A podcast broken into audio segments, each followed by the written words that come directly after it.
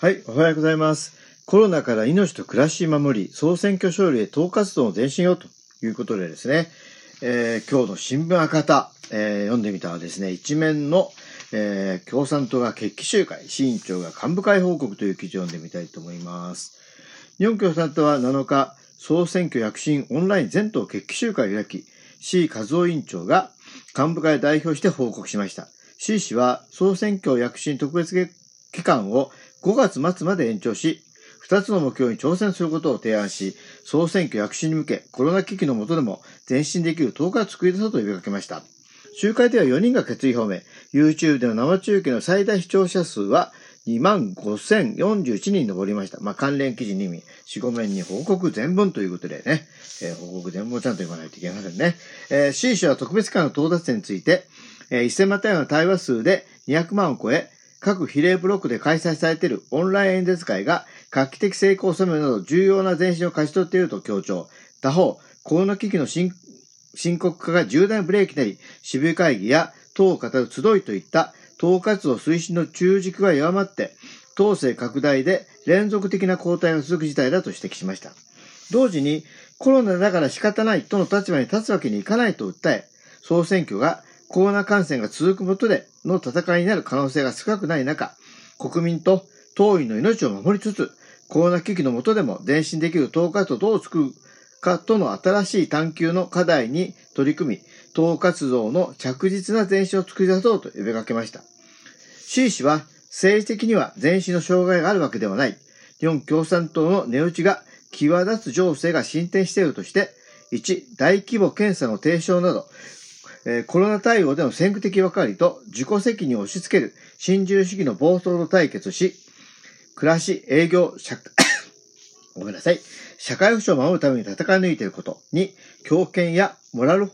えー崩壊などの政治を担う資格のない菅政権を倒し、新しい日本を作る上でのかけがえのない役割。3、ジェンダー平等を求める社会の強強大な変化のうねり。中国の覇権主義、人権抑圧の問題、資本主義か社会主義かの体制論がホットな話題になっていることなど、激動の女性の下での海底交流の大きな生命力の発揮を力説しました。その上で党活動の発展について C 氏は、特別期間を5月末までに延長し、1、特別期間の5つの課題を推進しつつ、最も遅れている統制拡大に力を集中し、必ず前進へと転じる党建設のの量的目標に、コロナ危機の下でも前進できる党活動を知恵と力を集めて作り出す党建設の出的目標の2つの目標達成を幹部会の責任で提案するとしました。C 氏は都議選や総選挙など政治日程を展望しても極めて重要な時期に2つの目標を達成すれば、その後の活動大きな発展の土台を作ることが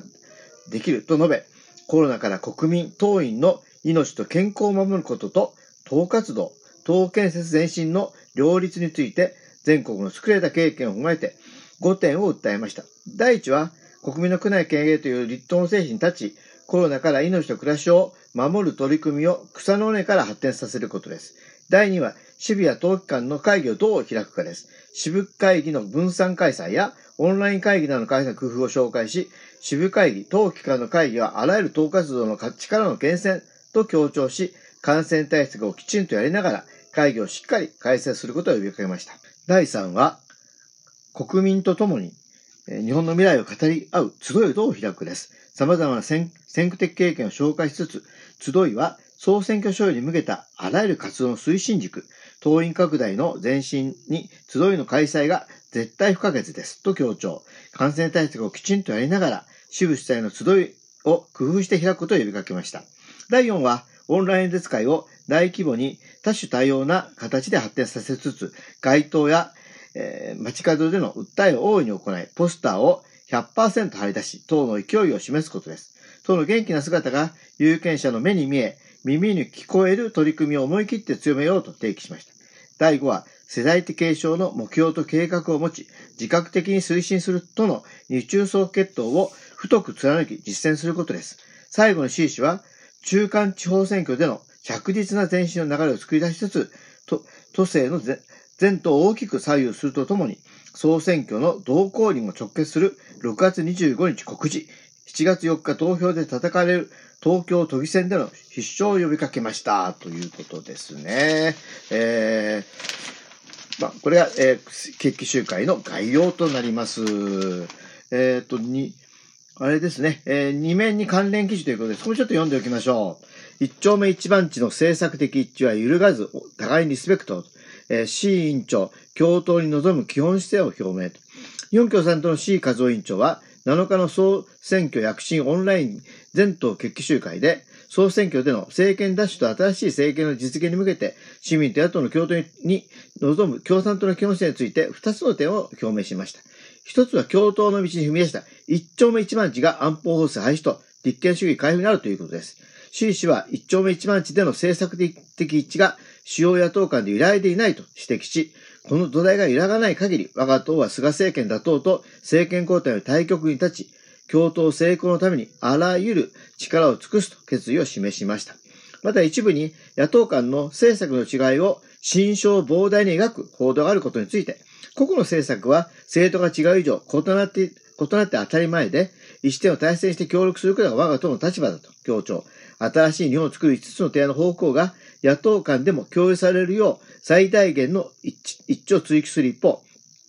一致しない課題は日本共産党躍進で実現しようと大いに訴えていくと表明しました。二つ目は共闘への姿勢として、互いにリスペクトすることが何よりも大切だということです。習氏は、四国ブロックオンライン演説会に立憲民主党の小川淳也、えー、衆院議員が寄せた大切なことは互いにリスペクトすることだとのメッセージを紹介し、共闘を進める上で政策一致でのさらに土台の問題として重要なのは、互いに力を合わせて戦おうという共闘の意思だと強調しました。その上で、